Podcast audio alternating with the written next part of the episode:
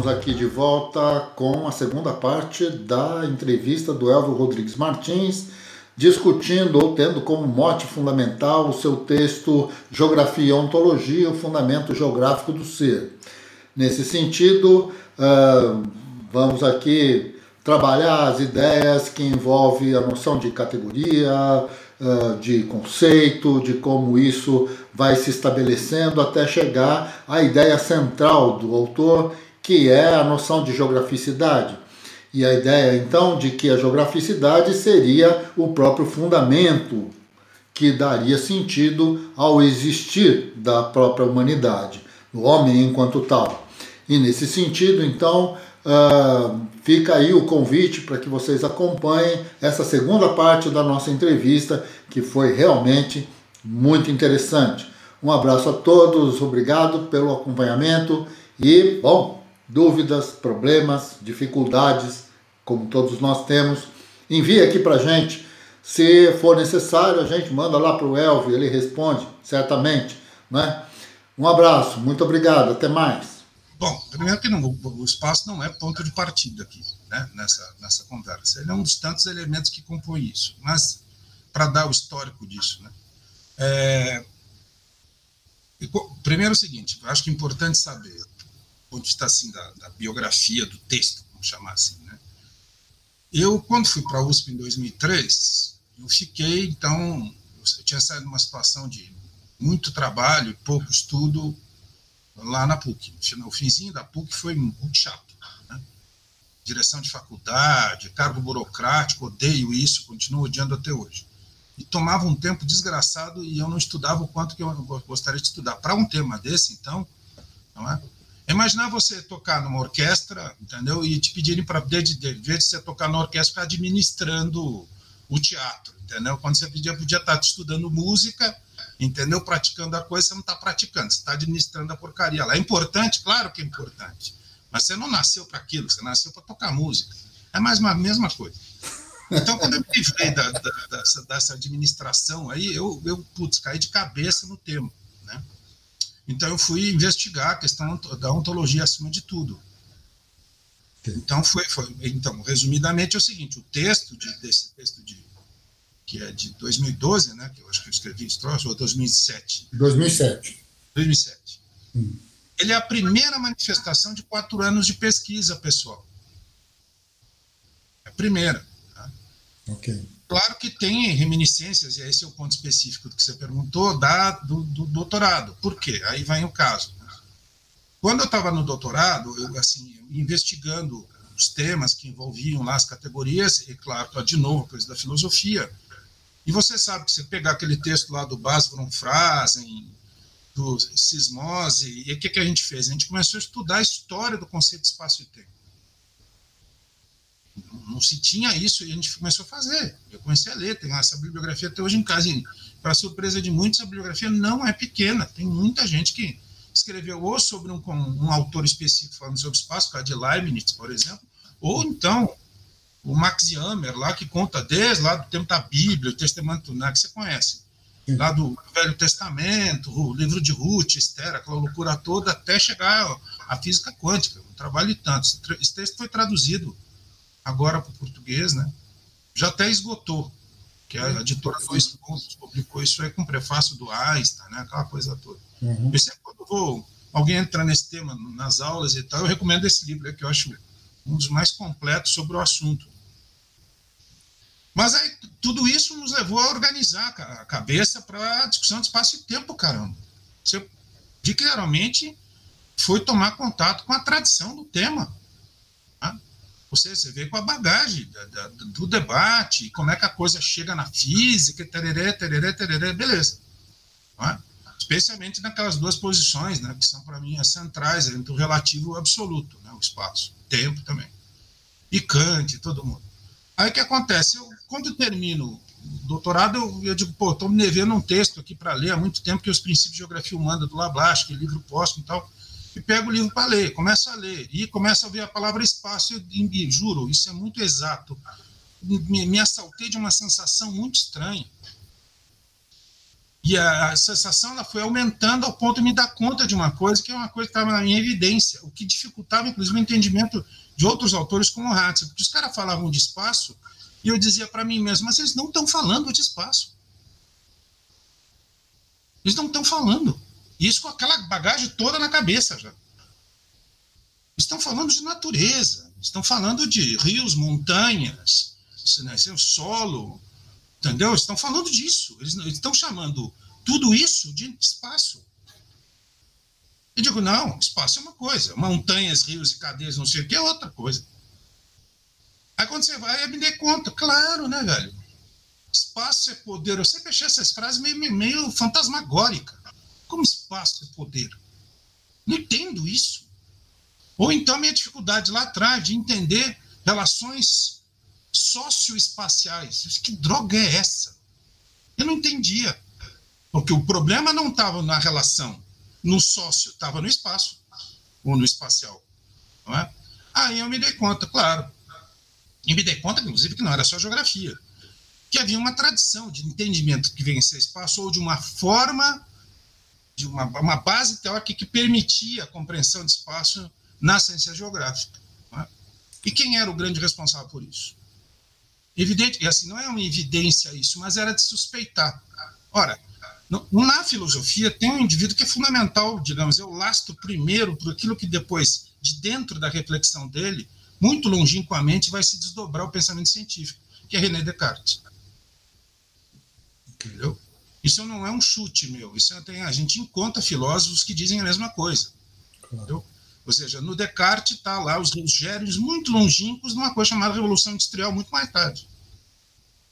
E aí, quando você olha, é quase textual, como eu citei no texto, coloquei no texto, desculpe.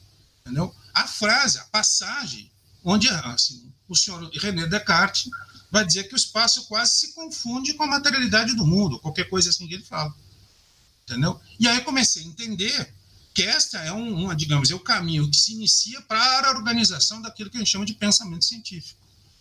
Vai criar toda uma tradição que é uma coisa até cotidiana. Se você chegar, por costumo de dar sempre esse exemplo, se você chegar, diz, olha, o professor Douglas está dando aula naquela sala ali, tá bom, vai lá que você vai assistir. Se a, o camarada vai lá, abre a porta, não vai dar, fecha a porta e volta. É óbvio, não dá. Por quê? Não tem espaço para mais ninguém. Pô, você entende a frase, não entende? Mas o que você está querendo dizer com isso? Que não tem uma cadeira para você sentar. Isso está no nosso cotidiano. Entendeu? Assim como assim, assim, é, é difícil você admitir que tempo seja algo visível. No entanto, o espaço é. E eu sempre pergunto a mesma coisa, básica e simples. Quem disse isso? Quem afirmou isso? De onde saiu essa construção? Entendeu? Então, eu precisava dar um conta desse negócio. Eu digo, não. Assim, isso não, não é satisfatório. E estava sendo turbinado pela própria discussão que eu estava fazendo de apontar a geografia como fundamento da realidade. Então, eu vou escrever a primeira parte daquele negócio, até para dizer, e aí vem a, a nossa tradição doméstica, geográfica, não é? De que não tem esse. É, isso é uma confusão dos diabos, organizada por meu querido orientador chamado Armando Cordacel, a tal da ontologia do espaço. Ok. Tá? Que ele vai tirar, segundo o testemunho dele, de uma conversa com o Chazinho lá na Escola de Sociologia Política, que você andou por lá, que eu sei. Chega para o Chazinho e pergunta para ele: o que, que, você acha de uma ontologia do espaço? O Chazinho já ter dito: esquece essa ideia. Não, ele foi lá, não, achei ótima. Pronto, aí criou uma confusão dos diabos, entendeu? Que fez até Tunico entrar nessa, né? Depois Tunico renuncia essa posição, atingiu o Rui, né? e por, por, por, Armando chegou até Milton. Entendeu? Ora, Douglas, é, eu entendo o que, que essa turma toda quer fazer. E eu diria assim: se eu tivesse que atalhar o caminho da discussão, eu diria: mantenha essa discussão toda, amigos, mas não chame isso de ontologia. Tira isso daí e tira também a palavra espaço, que também não é. Entendeu? E eu entendo, aliás, que eu, quando eu digo entendo, não é um entendo de consciencioso, não, que é uma discussão. O que está sendo proposto com esse nome de ontologia do espaço é extremamente interessante. Mas não se trata de ontologia, acima de tudo. é preciso ser dito. Então, com isso, eu faço uma afirmação que pode ser até meio peremptória demais. Entre nós, na ciência geográfica, não houve debate ontológico. Certo? Não houve. E aí que, é, que tem esse o ponto que, que, que, é, que eu, assim, eu tentei sinalizar isso para o Rui e o Rui não, não entendeu. Não entendeu. Fazer a discussão sobre aquilo que chama de espaço, se tem função, se tem sistema de objetos, sistema de ações, se tem sistemas, ok. Tudo isso a gente pode fazer. Mas isso é outra coisa. Isso é outra coisa. Eu acho que o Rui tem um texto muito pouco citado, lido, que ele fica falando do, de seletividade, uma série de categorias que ele elenca sobre como a tira da, da, da pesquisa dele de doutorado sensacional aqui. Digamos, é, é material teórico de primeira para diálogo, para discordar, para concordar. É interessante tudo isso, não é uma coisa simples. Texto até para a média dos geógrafos difícil ser lido, não é? Mas é estimulante tudo isso. Que aliás, se eu olhar em perspectiva, é só nós que fazemos esse debate no ambiente das ciências, vamos dizer assim, não é? Você não tem, a gente não encontra isso na sociologia. Você não encontra isso na história, até porque, enfim, nós fazemos isso, né? Que aí você estava esse dia comentando comigo que tinha lido Sartre, né? O Sartre do Ser e o Nada realmente é, como diria o filósofo Gert Monheim, o homem ali é um eterno domingueiro, ele não trabalha, entendeu? No Ser e o Nada. A gente precisa olhar, é na verdade, o dialético, a crítica da razão dialética. Lá tem uma categoria que inspirou Milton, que é o prático inerte. O que a gente fez, assim, talvez sendo meio precipitado falar isso, foi é, engordar, dar musculatura para a compreensão do prático inerte nesse debate. Tem que esquecer da figurinha de Henri Lefebvre, mas a gente deixa isso para depois, que esse aí é um, é um cravo, outro na ferradura. Tá? Bom, meu amigo, realmente, mas acho que tem algumas questões que a gente poderia uh, desenvolver melhor, talvez. Vamos, vamos ver se, se é possível. Né? Dizer, de alguma maneira, uh, efetivamente, uh, as, as tais das categorias que fazem parte deste arsenal imenso, essa lista quase infindável de objetos da geografia, como paisagem, região, espaço, território e tudo mais, uh, bom, uh, dificilmente pode ser compreendido como coisa, como objeto de fato, como o fenomênico. Afinal de contas, como eu sempre digo, quando eu olho para um conjunto de montanhas, o que eu vejo é montanhas. Posso chamar até isso de paisagem, mas o que eu vejo são montanhas.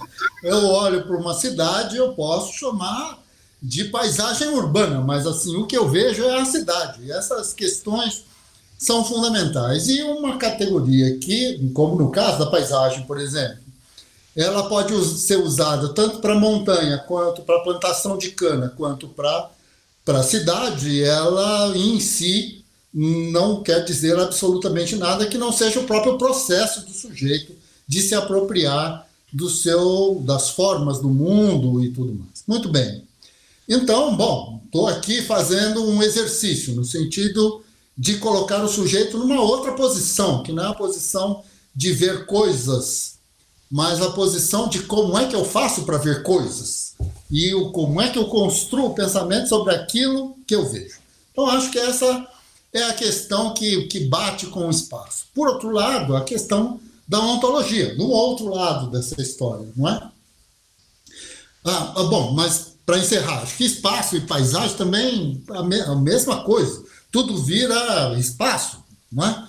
E assim, se tudo é espaço, então espaço não é absolutamente nada, porque não há identidade, é uma pasteurização né, do, do ponto de vista do pensamento. Mas o que nós estamos, nesse momento, nos colocando é frente à ontologia.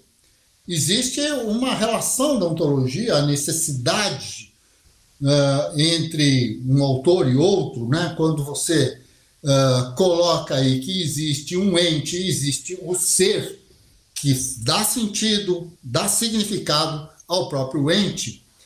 Uh, evidentemente, ou eu acho, né, evidente, que nós estamos aí num embate filosófico que é milenar. Não é? Esta relação entre o corpo e a alma, o corpo e o espírito, entre essência e aparência, entre aquilo que eu vejo e aquilo que é. Bom, essa, esse é o embate que, de alguma maneira, uh, a ontologia tenta uh, organizar isso de um determinado ponto de vista, a religião de outro, e assim sucessivamente. Uh, e aí fica a seguinte: uh, não sei se você concorda comigo, mas assim, de qualquer maneira, isso me vem uma, uma preocupação extremamente importante, que é justamente me, uh, me posicionar frente ao fenomênico, frente ao mundo, frente àquilo que é material, aquilo que é o próprio confronto, digamos assim, de uh, o confronto político, né? Que é de onde a gente parte e é essa relação com a ontologia. Quer dizer, o que é que eu estou buscando quando eu busco isso? Eu, uh, eu, e aí eu queria assim, um pouco mais para frente no teu texto, que eu acho que é muito interessante, né? Uh, você vai falar da tal da geograficidade, que é o, onde, vamos dizer assim, aonde a coisa, o bicho pega mesmo, né? Quer dizer, se eu tenho é, é, é, este sentido, então, do ser que está relacionado à geografia, é? e, a, a, a, e o próprio existir da pessoa constrói uma geograficidade, e a geograficidade existente constrói o próprio ser, esta relação é? em que o mundo só é mundo comigo dentro, se eu existo, claro, se eu deixar de existir, dane-se. Mas assim, aí a questão é, onde é que entra a ontologia nesse sentido. Quer dizer, este, este é o grude, né? Quer dizer, eu estou aqui frente a um problema chamado geograficidade, historicidade, ou seja lá o que for, quer dizer, eu vou para o plano da identificação do mundo, da forma como ele aparece para mim, mas assim, e o sujeito, onde é que ele está aqui? Não é? Quer dizer, esse mundo existe mesmo, não existe? Ou ele só existe na minha consciência e se ele não existir na minha consciência, ele deixa de existir? Quer dizer, e aí vem uma questão fundamental. Bom, nós fazemos geografia. Como é que nós fazemos com isso? Né? Não sei se eu fui claro na. Claríssimo, é, claríssimo. É, ok, então vai, divirta-se. Só espero que nossos ouvintes também achem que você está claro. Mas vou tentar assim: à medida que eu respondo, é, enaltecer os aspectos que você perguntou. Sorte que isso talvez esclareça um pouco mais é mais assim, a, a, o vínculo com a ontologia é surpreendentemente é, mais próximo do que a gente imagina. Hum, é uma coisa que a gente não não, é, não supõe que toda vez que inclusive a gente anuncia, né, para alguém que não é da área e tal, ó, eu faço um trabalho de geografia e filosofia, ficar olhando assim, como assim, tal, né? É, é surpreendente, mas é uma coisa muito próxima. Né? Eu acho que eu queria, primeiro, assim, para responder isso, primeiro anunciar a, a, proximidade, depois fazer uma ressalva importantíssima, que esse texto de 2013, é 2013 ou 2007? 2007. É, a tem, idade está pegando na memória. É, não sei, eu estou ficando esquecido. Às vezes eu não lembro o que eu escrevi, eu tenho que olhar de novo. Mas, enfim, é,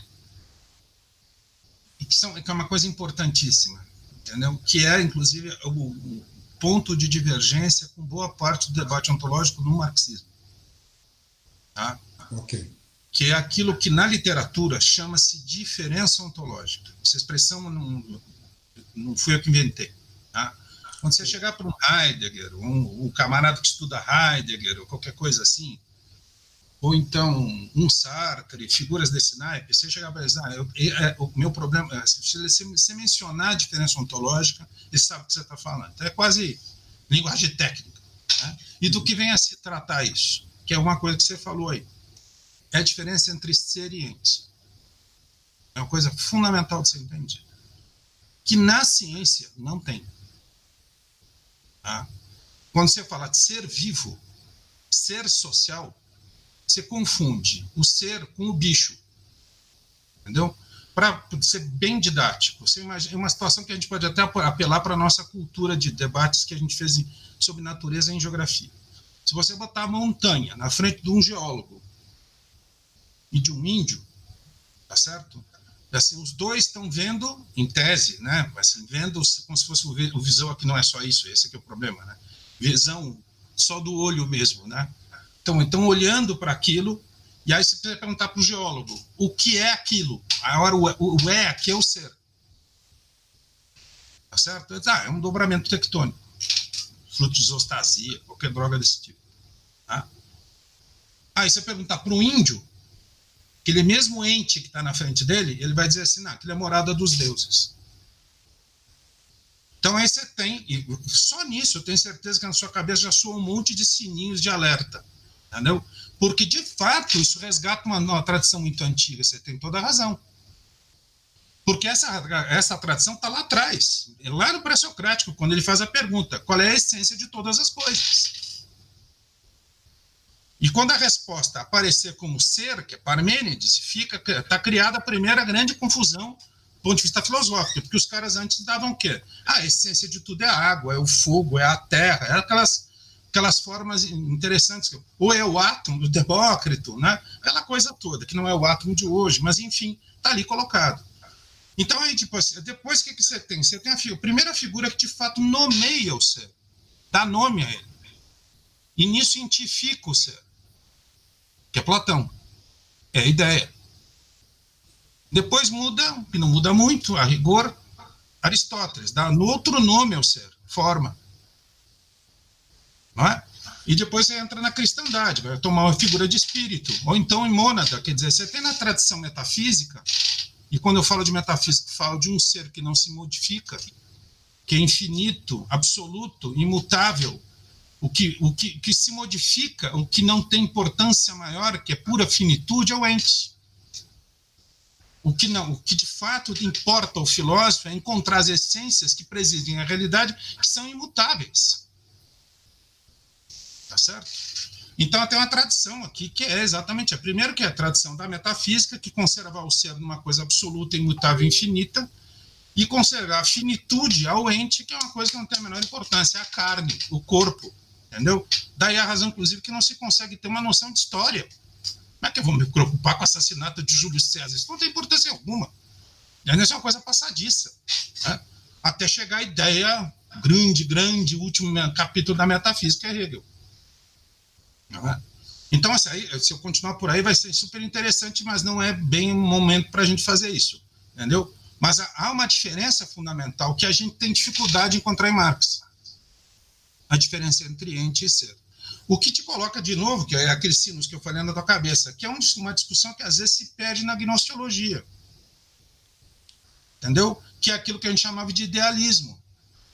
Que é o que é um homem à medida de todas as coisas, que é isso que, que faz que os mundos sejam o que é, etc, etc, etc. Não é? Ou então materialismo vulgar, que aí o que acontece? A metafísica muda de casa, ela sai do sujeito e vai para o objeto com a ciência. Porque as coisas estão no objeto e eu preciso descobrir o ser. E o sujeito tem apenas o papel de relatar o que o ser está lá. Então o ser vai ser revelado o quê? Num acelerador de partículas. Entendeu? Então, ou seja, você está no sujeito, depois vai para o objeto. Então a gente cria, sai da metafísica, que a gente chama, ou melhor, uma metafísica idealista, para uma metafísica absoluta, assim, uma, materialista. Porque esse ser é imutável também.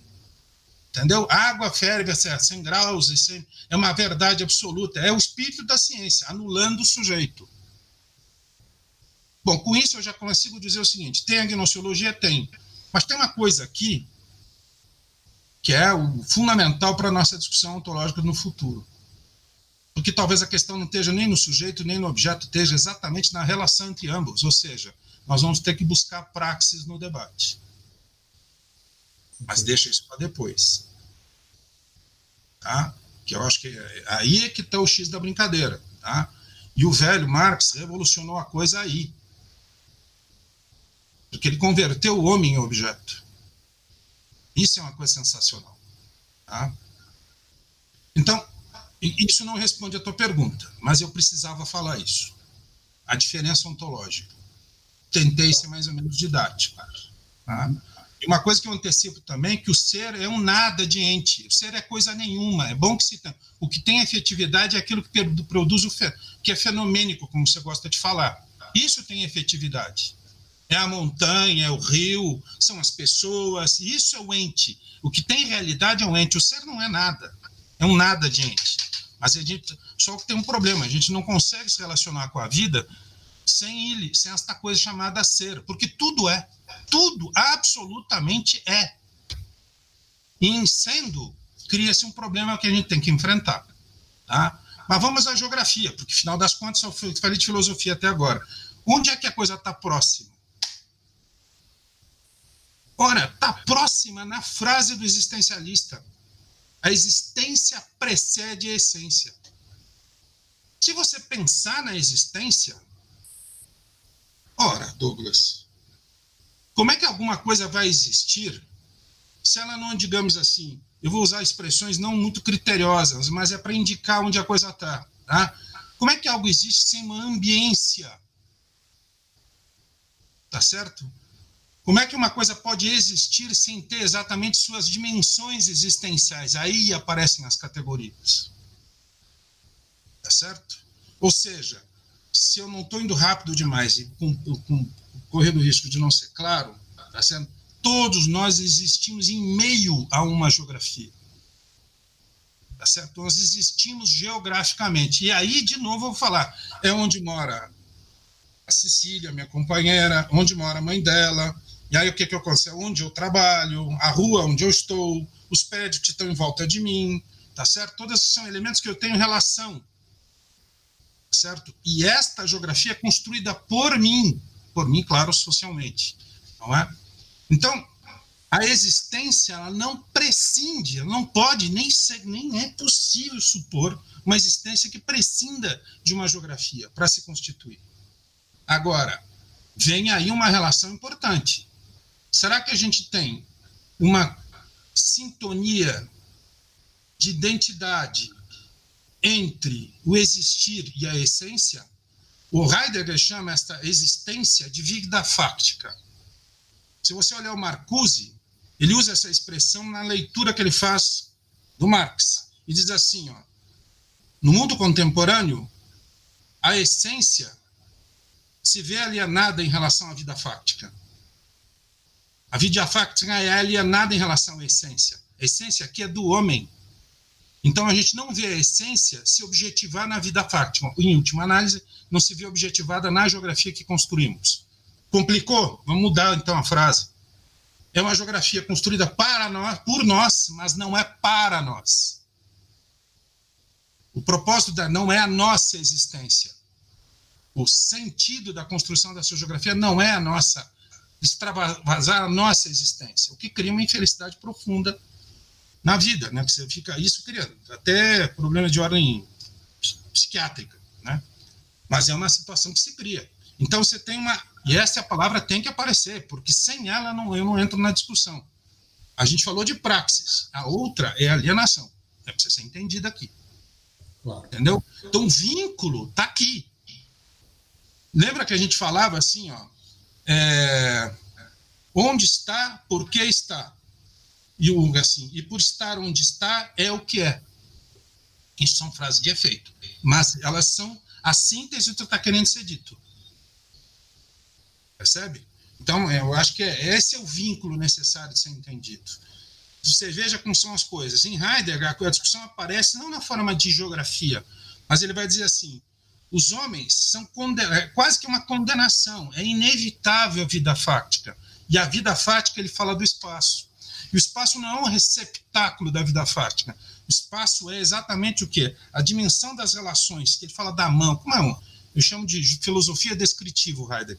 Que ele, sim, é aquilo que está à mão dele, né? É a distância das coisas. É a vida cotidiana, a vida imediata. Não tem como passar por cima disso. É o ponto de partida.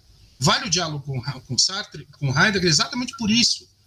Porque é exatamente essa apreciação fenomênica em detalhe que ele dá exatamente do que? Do princípio da reflexão sobre a questão ontológica do homem. Tá? Então está aí o vínculo. Está aí o vínculo. Então, você discutir a geografia é discutir a existência de nós, de nós todos. A conclusão é essa. Ok, muito bem.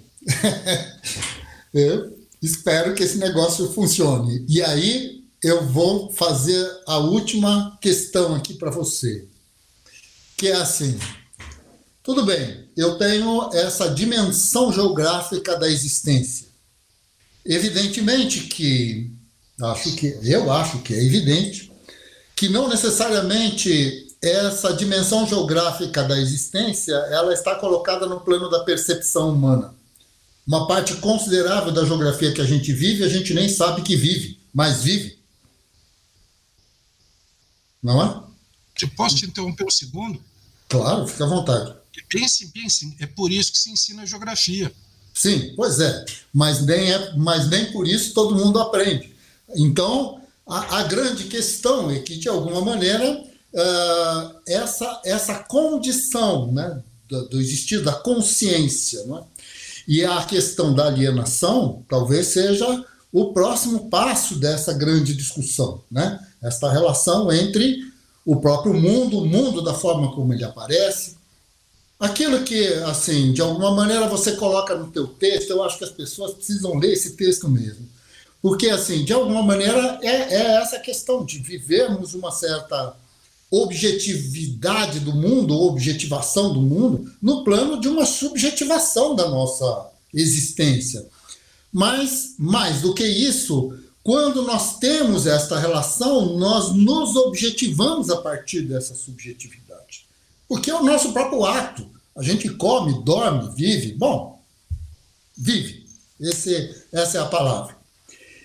Bom, Elvio, e assim, e nesse sentido eu acho que a ideia de geografia no plano em que você está colocando, no plano que está colocado para o texto, traz uma riqueza impressionante, uma força né, impressionante, porque de alguma maneira está uh, cobrando, seja desta ou daquele campo, seja este ou aquela postura política, seja essa ou aquela, mas está cobrando dos geógrafos que se diga o seguinte: bom, quem é esta sociedade, este ser humano, este, este indivíduo que você está olhando. Né? Você está vendo o quê? Né? Não é uma relação socioespacial. Né? Existe uma dimensão de geograficidade nisso. Portanto, não é um problema de espacidade, como alguns chegaram até dizer, tirar, jogar o nome da geografia para fora e colocar no lugar da geografia a palavra espaço, que é muito mais simples né, do que qualquer outra coisa, apesar de não dizer nada, e talvez seja por isso mesmo que seja simples. Bom, mas de qualquer forma, está, estamos colocados frente a isso. E aí eu queria te fazer uma última, uma última questão para você até orientar aí os, os leitores e tudo mais. Assim, são 13 anos, né? De lá para cá, de 2007 para cá. Existiria um ou dois pontos que você acha que, que, que digamos, são fundamentais para se compreender o texto, ou que você desenrolou de lá para cá e que você fala assim: bom, presta atenção nisso, porque isso aqui vai desdobrar naquele outro pensamento. Bom, o que é que você indicaria né, do, porque, como, como a gente sabe, todos nós sabemos, a gente que, que, que fica horas e horas aí tentando escrever alguma coisa, a gente sabe que a hora que a gente termina de escrever, o próprio texto está pronto, mas nós não, né? O texto arruma a gente de tal maneira que nos obriga, inclusive, a contestá-lo, a criar outras dúvidas, outras coisas, esse negócio, este inferno que não sai da nossa cabeça.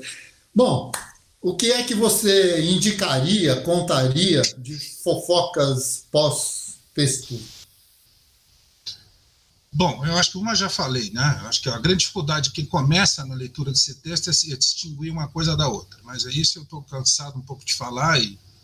mas não é que eu não volte a falar, eu estou com medo de cansar quem me escuta. Uhum. Que é a diferença entre ciência geográfica e geografia. Mas sobre isso ainda vale uma coisa que já em outros momentos, não necessariamente nessa forma virtual que a gente conversou. Chame como quiser. Entendeu?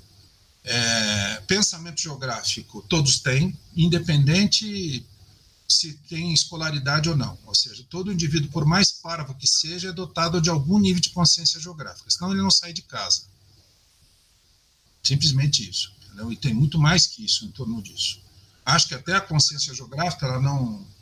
Ela, a qualidade, vamos chamar aspas, espontânea de, da, da consciência geográfica que o indivíduo contemporâneo tem, não é uma coisa gratuita. Entendeu?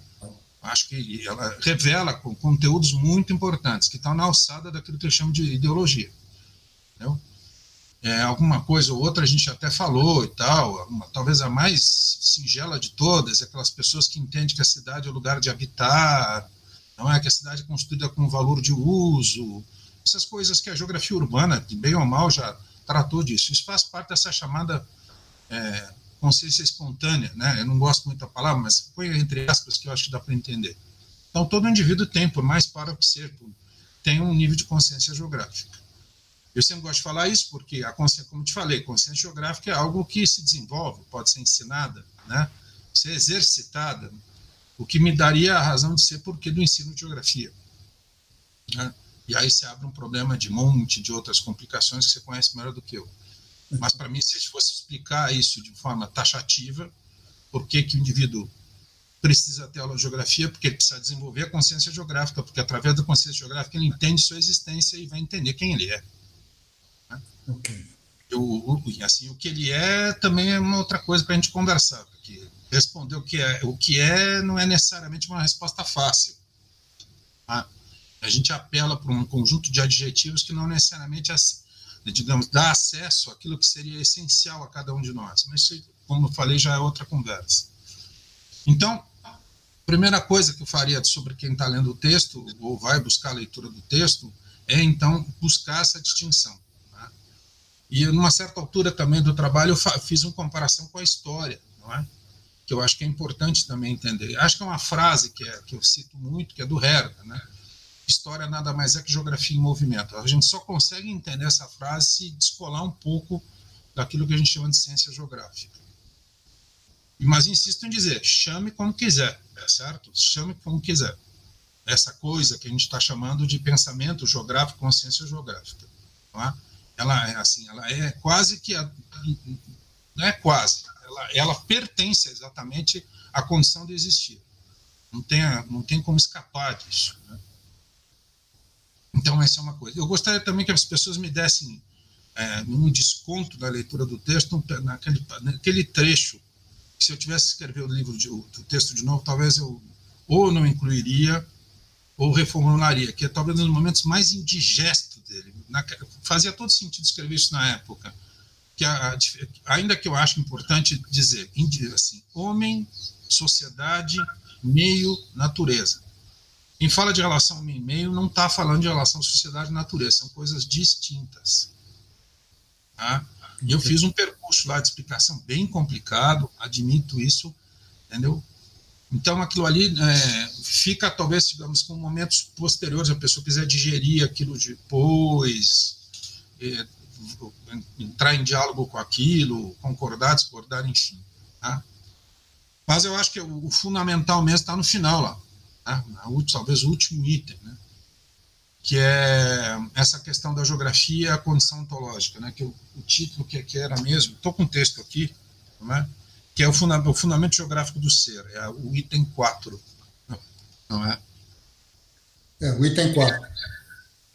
Então, aí eu vou falar de uma série de coisas, não é? Como, Está na exemplo, página 42 da revista, no item 4. Exatamente.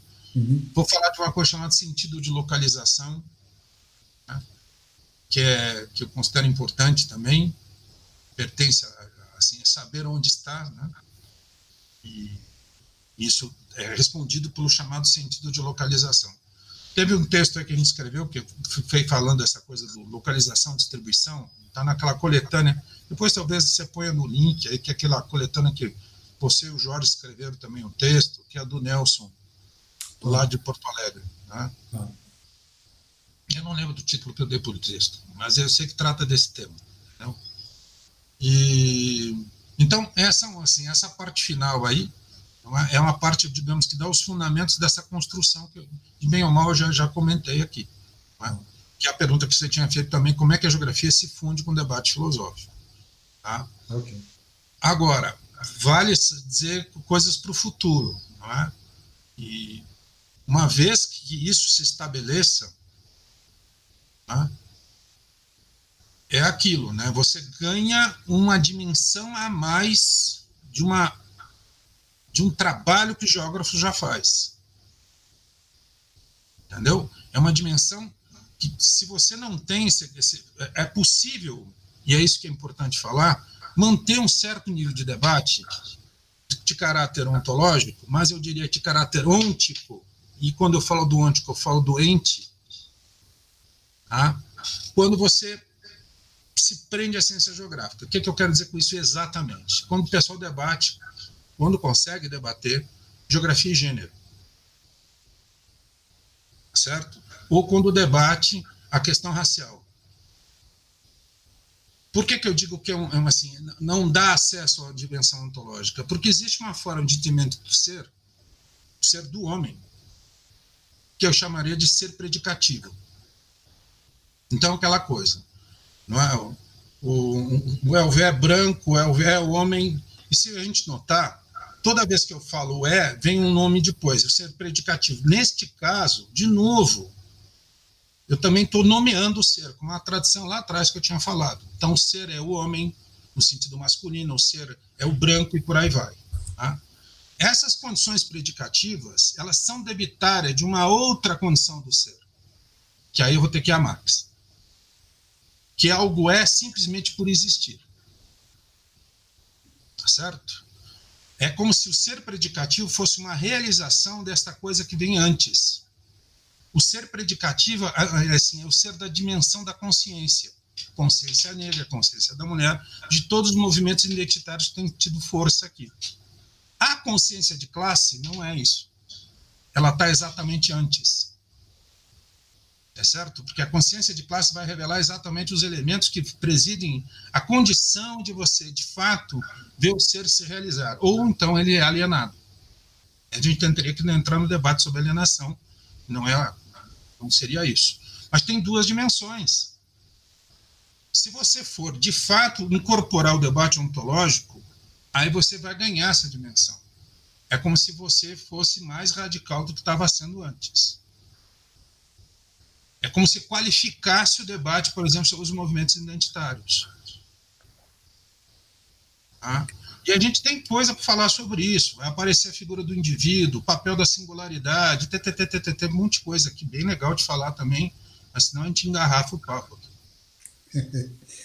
É, uh, acho que tem duas coisas. Eu, você me colocou duas. Me vieram duas coisas à memória aqui. Uma delas se refere efetivamente a essa noção de, da, da geograficidade no plano da essencialidade o, o, o, tem um texto do Lefebvre, do Lógica Formal, Lógica Dialética, que eu adoro citar, já citei milhares de vezes, mas ele sempre ele começa justamente com uma frase, bom, é uma espécie de, de recomposição quase que bíblica, quando ele diz que no princípio era o topos. Né? Então, assim, é essa ideia né, de, de fundamento, essa questão do fundamento. E uma outra questão que eu acho que uma hora a gente vai fazer um outro embate sobre o problema da consciência de classe, da ideia de classe. Uh, no o, o nossos, uh, no caso Marx e o, Engels, quando escreveram Ideologia Alemã, uh, logo no começo, não, não, não, me lembro que página, porque também não cheguei nesse nível de memória, mas uh, vai colocar justamente uma, uma expressão que me parece extremamente importante, que é a ideia de que a divisão de classes é a divisão cidade-campo. Isso é uma questão fundamental, porque vai para além da noção da, da consciência como um discurso ordenado, vai para a vivência, o, o vivenciado né, da relação. Então, é justamente talvez esse sentido que é, é pouco discutido, né? que é o próprio fato de se existir como classe não depende necessariamente de eu construir um discurso e dizer sou proletário, sou X, sou Y, mas a própria cotidianeidade, o próprio existir enquanto tal, tem uma definição extremamente importante e a ideia de geograficidade é uma ferramenta importante nessa discussão. Mas vamos deixar isso para um outro programa, porque, nossa, isso aqui vai semanas e semanas falando sem parar. Vou fazer um programa de 24 horas aqui. Mas, Elvio, querido, você quer colocar mais alguma coisa antes da gente falar tchau? Ai, sei lá o que dizer. Bom, é, não passou voando, viu? Eu estou vendo o tempo aqui, a gente está quase uma hora e meia de papo. É. E, né, e a gente, nossa, tem coisa para burro ainda para conversar sobre isso, viu? Sem dúvida. Entendeu? Mas é, eu quero te agradecer, viu, Douglas, mais uma vez para poder conversar sobre isso. Eu espero que as pessoas que tenham nos escutado se sintam estimuladas a a, a, com, com, esse tipo de reflexão, viu? A gente precisa de mais gente aí para colocar a filosofia em diálogo com a geografia, né? com a ciência, né, de uma maneira geral. Com a ciência de uma maneira geral. Né? É sempre importante dizer isso, né? É. A ciência não, não, a gente conversou esses dias, não prepara as pessoas para o debate teórico. Ela não está nem aí para isso, a rigor. O cara que faz estudos sobre, sobre supercondutores, vai fazer debate teórico. O cara está reduzido à prática dele e, eventualmente, ele é sugerido a, a ler alguma coisa e tal. Mas, aliás, que contribuição teórica a ciência nos trouxe? A teoria geral dos sistemas, o funcionalismo, o neopositivismo, que, entendeu? Quer dizer, todo esse conjunto de categorias, relação, tempo, espaço e sei lá mais quantas coisas, matéria, tudo veio da filosofia, pô. É fato, é fato. Então, é importante. O problema da ontologia é que depois que você mete, se mete com ela, já alerta esse um efeito colateral. Só pensando nisso o tempo todo. Vai ver só isso na frente. Dizem, estava lendo lá a Krupskaya, a mulher do Lenin, que o Lenin, quando estudou a ciência da lógica, ele ficou um sujeito insuportável. Ele só falava daquilo, só pensava nisso. Eu imagino. Eu, eu, eu, eu quando li o, a enciclopédia, e principalmente a parte da enciclopédia que fala sobre a natureza e essa questão de espaço e tempo, céus, isso foi um veneno, né? Porque assim, sonhava com essa coisa. Aliás, sonho até hoje.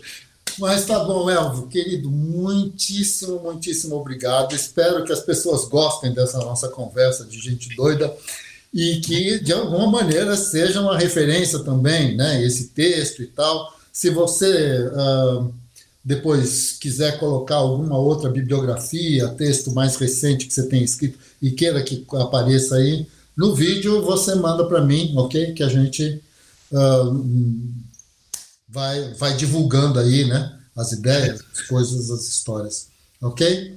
Beleza. Querido, um beijo, um abraço Uh, Cuide-se, viu? Vamos continuar nessa briga, porque no final das contas, se até o presidente mergulha de máscara para não dar Covid nos peixinhos, então. Viu a história da irmã? ai, ai, ai. Ok, vamos em frente. Obrigadíssimo, viu? Um abração para você, para a Cissa, para o pessoal todo aí, ok? Os nossos amigos comuns, nossa, saudade grande. Né? É, bom, vamos ver. A hora que acabar essa confusão toda, a gente vai se ver ao vivo e a cores. E vamos tomar uma cerveja gostosa. Beleza? Beleza. Tchau, querido. Obrigadão, viu? Tchau, tchau. Até. Até, até.